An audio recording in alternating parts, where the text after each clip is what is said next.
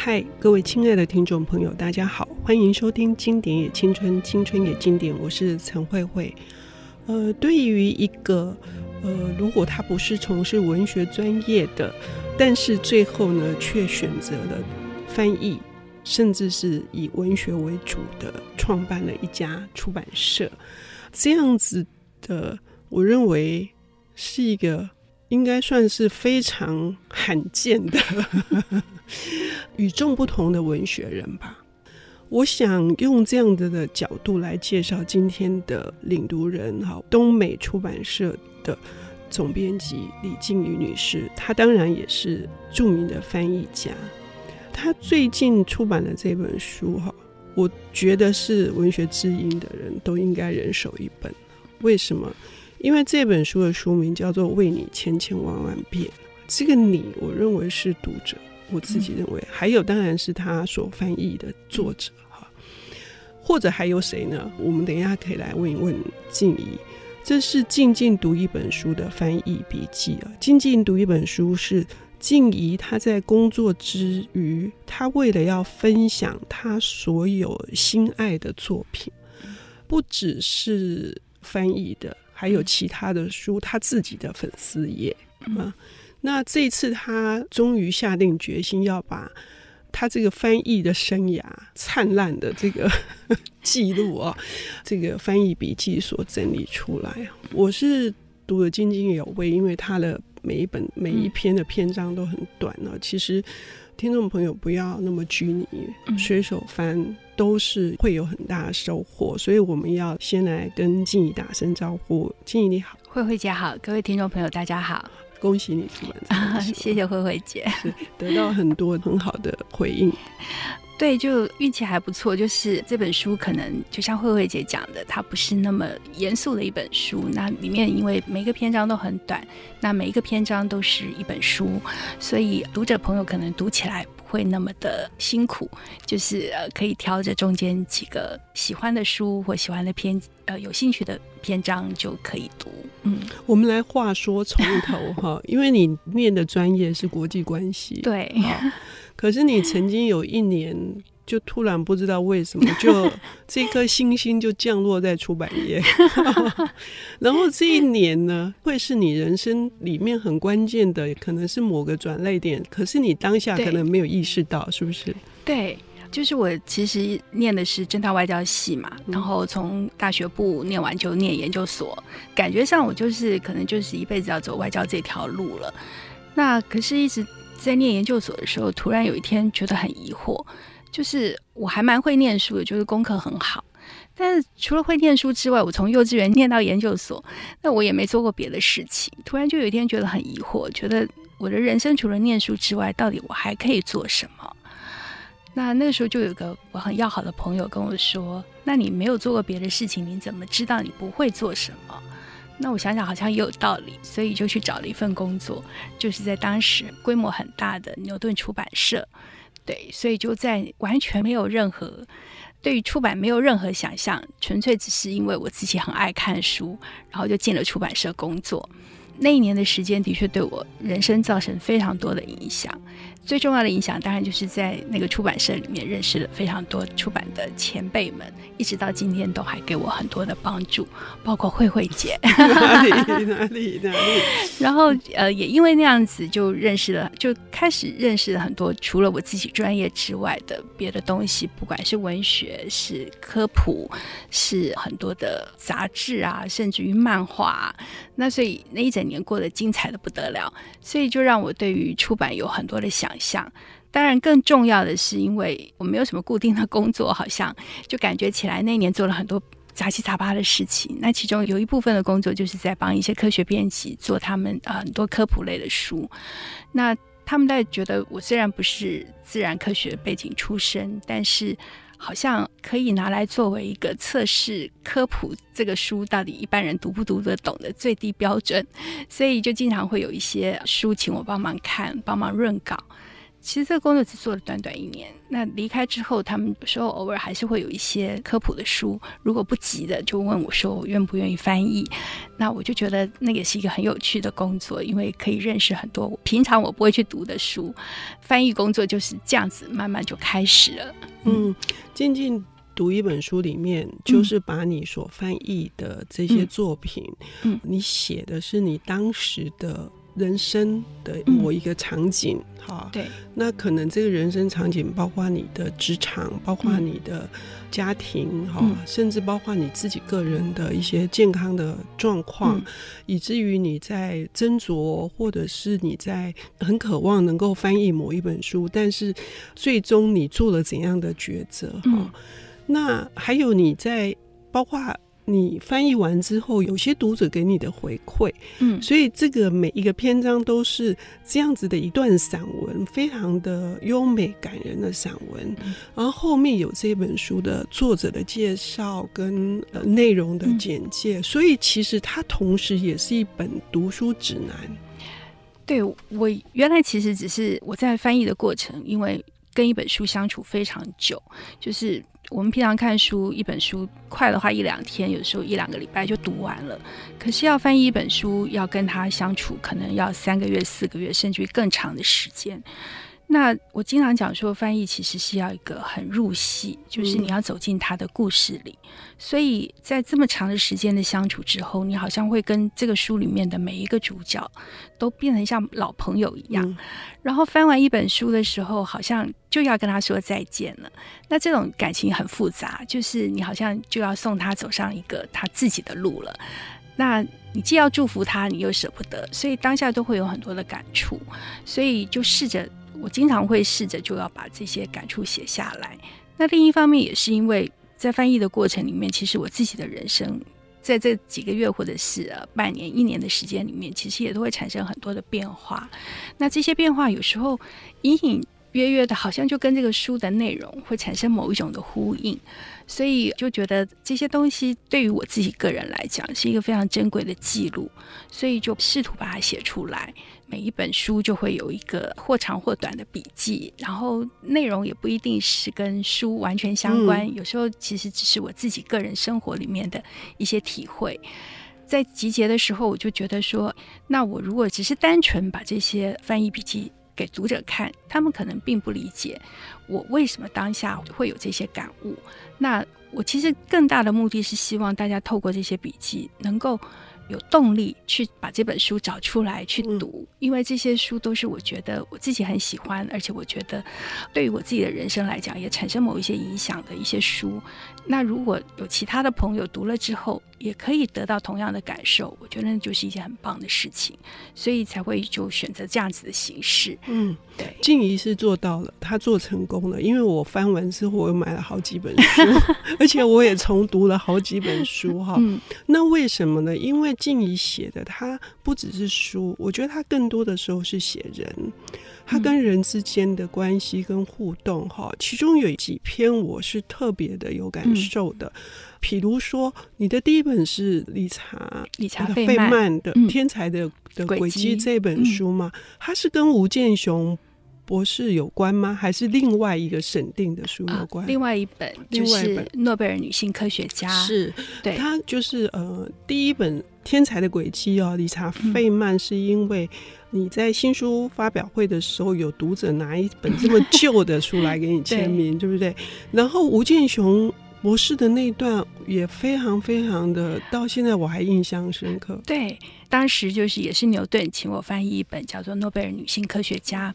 其中有一篇就是讲的是吴健雄，那吴健雄那个时候是中研院的院士，所以他每一年会回来开院士会议。那一年就是刚好这个书翻译好之后，就是刚好碰上吴健雄回台湾，所以就透过牛顿出版的安排，就把这本书送去给吴健雄看。那时候本来是希望他写一个序。这吴博士就是当天晚上就把书看完，第二天就自己打一个电话给我，就说他很希望跟我聊一聊，所以我就第二天下班之后就到了他住的圆山饭店。那后续会是怎样呢？到底是什么事情让我到现在 都还是觉得有一种非常怀念的感觉？嗯，因为记忆的怀念的感觉感染了我。我们休息一下，等一下回来。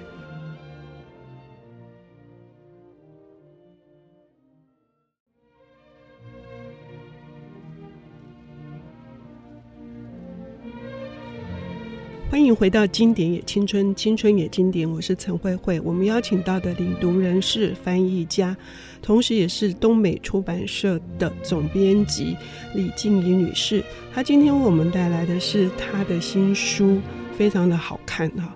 而且在上半段节目中，我有提到说，这是静静读一本书这个粉丝页关于他对于他喜欢的书的分享，然后把它集结。这本书的是跟他所翻译的书有关的，哈，是翻译笔记。这个翻译笔记里面，之所以打动读者，不只是只有他跟书为什么接这本书的翻译，还有书的内容，同时也跟在这个翻译的过程当中，跟人之间的这个互动，哈，有。让人觉得心头啊很温暖的这样的感觉，嗯、其中是诺贝尔奖的女性科学家他们的传记吗？嗯，对，是他们的传记。然后请到吴健雄博士他来做审定。嗯，结果他是在百忙之中回台湾，短短的时间，静怡去他的饭店拜访他。对。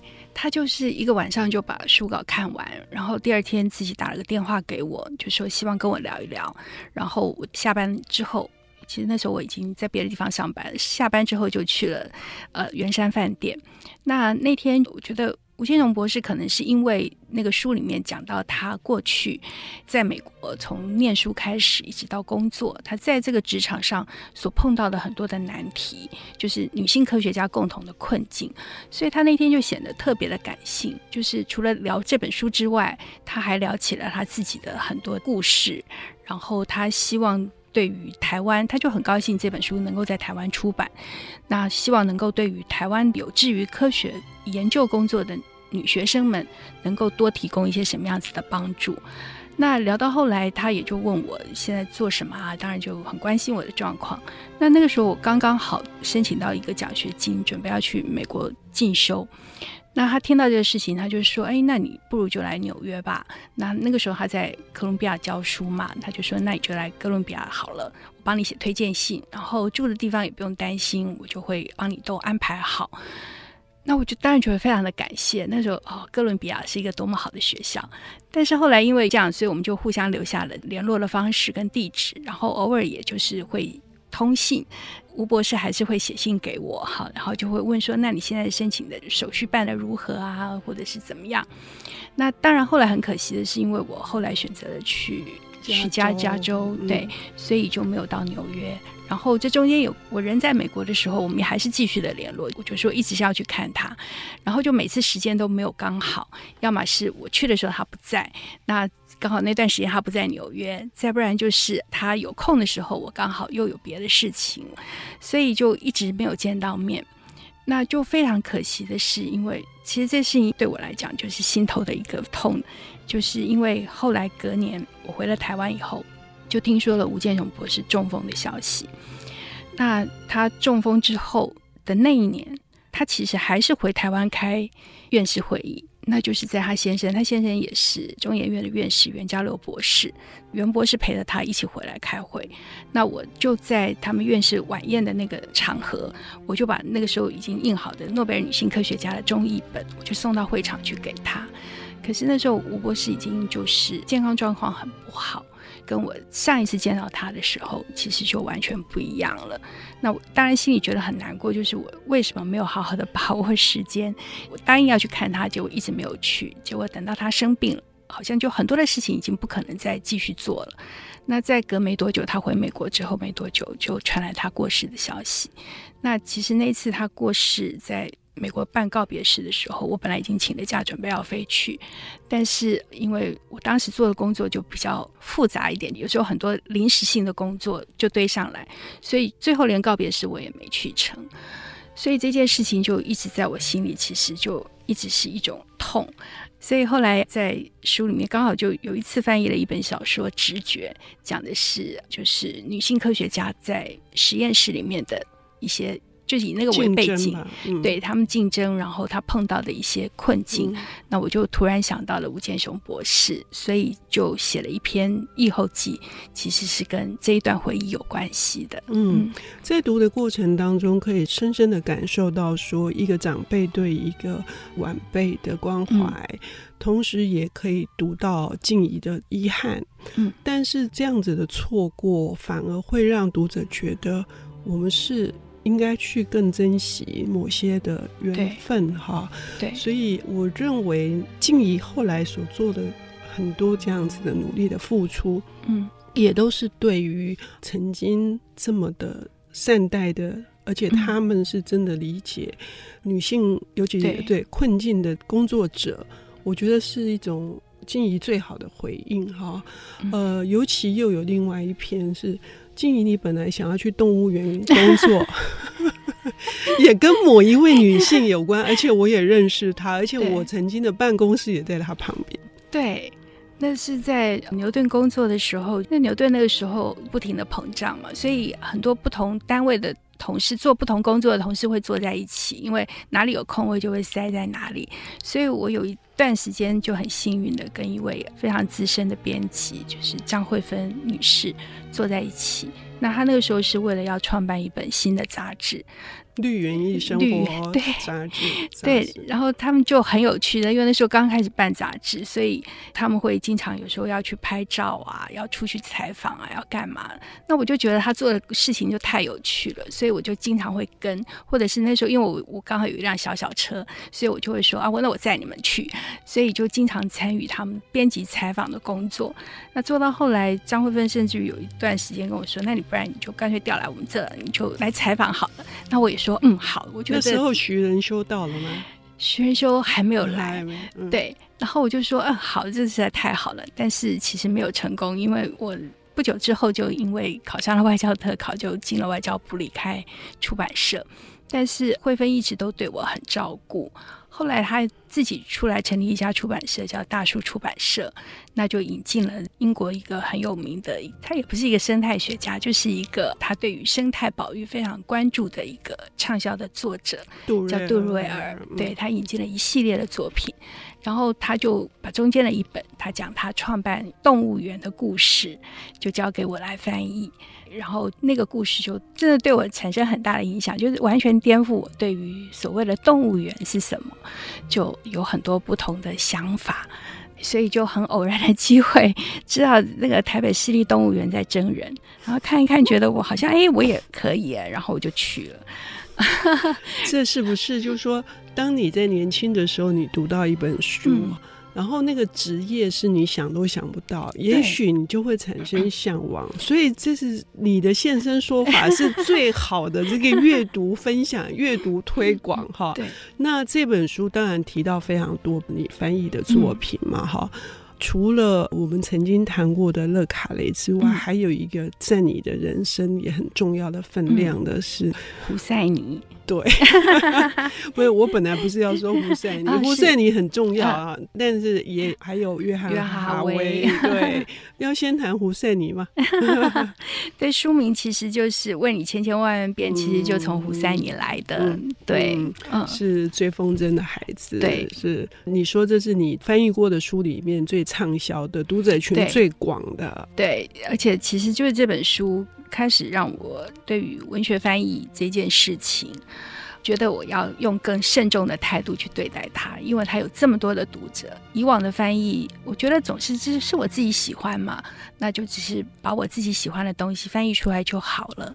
那胡塞尼的这本《追风筝的孩子》，因为实在是太过畅销了，然后我之后得到很多很多读者的回响跟。他们的这种心声的反应，让我就觉得说，哦，原来做一个文学翻译可以影响这么多的人，所以我觉得我之后在做翻译这项工作的时候，就显得格外的慎重一点。嗯，我在读这个翻译笔记的时候，读到一个重点是说，胡塞尼本身他是用一个非常浅显的文字，嗯，来处理他背后极度的。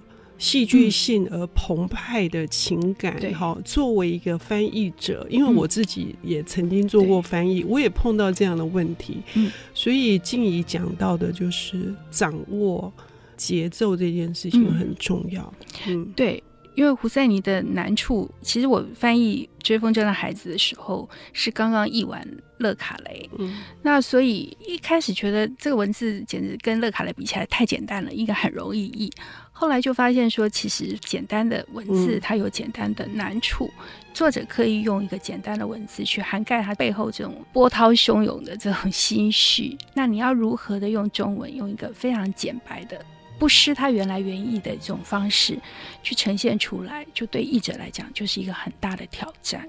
而且同时，这三本书，胡赛尼不只是追风筝的孩子嘛，嗯《灿烂千阳》还有远山的回音，都是静怡翻译的，嗯，也令我觉得心情上面很受震动的是。嗯这些浅显的文字，可是却能够勾起当你在某一种人生的阶段或遭遇的时候，其实是最直率的情绪的表达。所以静怡这一段，我觉得实在太 太美了。对，因为在翻译这些过程，其实我觉得最重要的是啊，你要让别人感动，其实。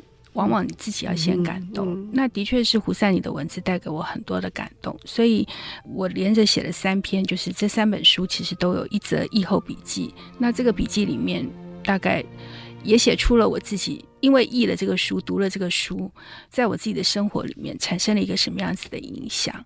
那我觉得它带给我的影响是很大的，包括我怎么样子去走出一些我一直。不曾忘记的事情的阴影，我觉得它都带给我很多的启发，所以我也希望能够把这样的感动，就是说读者除了读这个小说之外，我也希望他们可以从我自己的人生经验里面得到一些启发，也许他们也可以像我一样，就是从这个小说里面。得到一些力量。嗯，静怡同时也提醒我们说，我们有时候在对待这些畅销小说的时候，有一些迷思，嗯，会觉得说这是好莱坞的东西哈。但是如果它真的能够直接就是打到你的心，对哈，然后把你的那一些阴影，或者是你觉得无法抹去的那一些伤痛。哦，一口气帮你打碎，那又何妨呢？好莱坞式的又何妨呢？我觉得这个是很棒的哈。对，嗯、我觉得书只有好跟不好两种，嗯、并没有说经典的文学就一定比较高尚，嗯、通俗的文学就一定是比较不入流。其实我觉得不应该这样子分，对，嗯、就只有好跟坏。嗯，因为时间的关系，我们没有办法谈这个。约翰哈威。嗯、可是事实上，《经典也青春 》对，我们邀请静怡谈过非常多约翰哈威的作品，嗯、是查理瑞尼克，嗯，这个系列哈，是诺丁汉的一个，应该说是非常平凡的，不是冷硬派的，不是独行侠式的。那他如何是用一个把他的内在的悲悯？对于这些犯罪的人物的悲悯传达出来，嗯、还是要推荐，因为静怡总共翻了几本？呃，到目前有十本，所以他总共有十二本。对，所以呢，我也是约翰哈维迷。谢谢慧慧姐。呃，非常喜欢那个瑞尼克系列，嗯、喜欢猫的千万不要忘记。对、哦，好，那我们要谢谢静怡、嗯，谢谢慧慧姐，谢谢各位听众朋友。本节目由 IC 之音与瑞木读墨电子书联合制播，经典也青春与您分享跨越时空的智慧饗宴。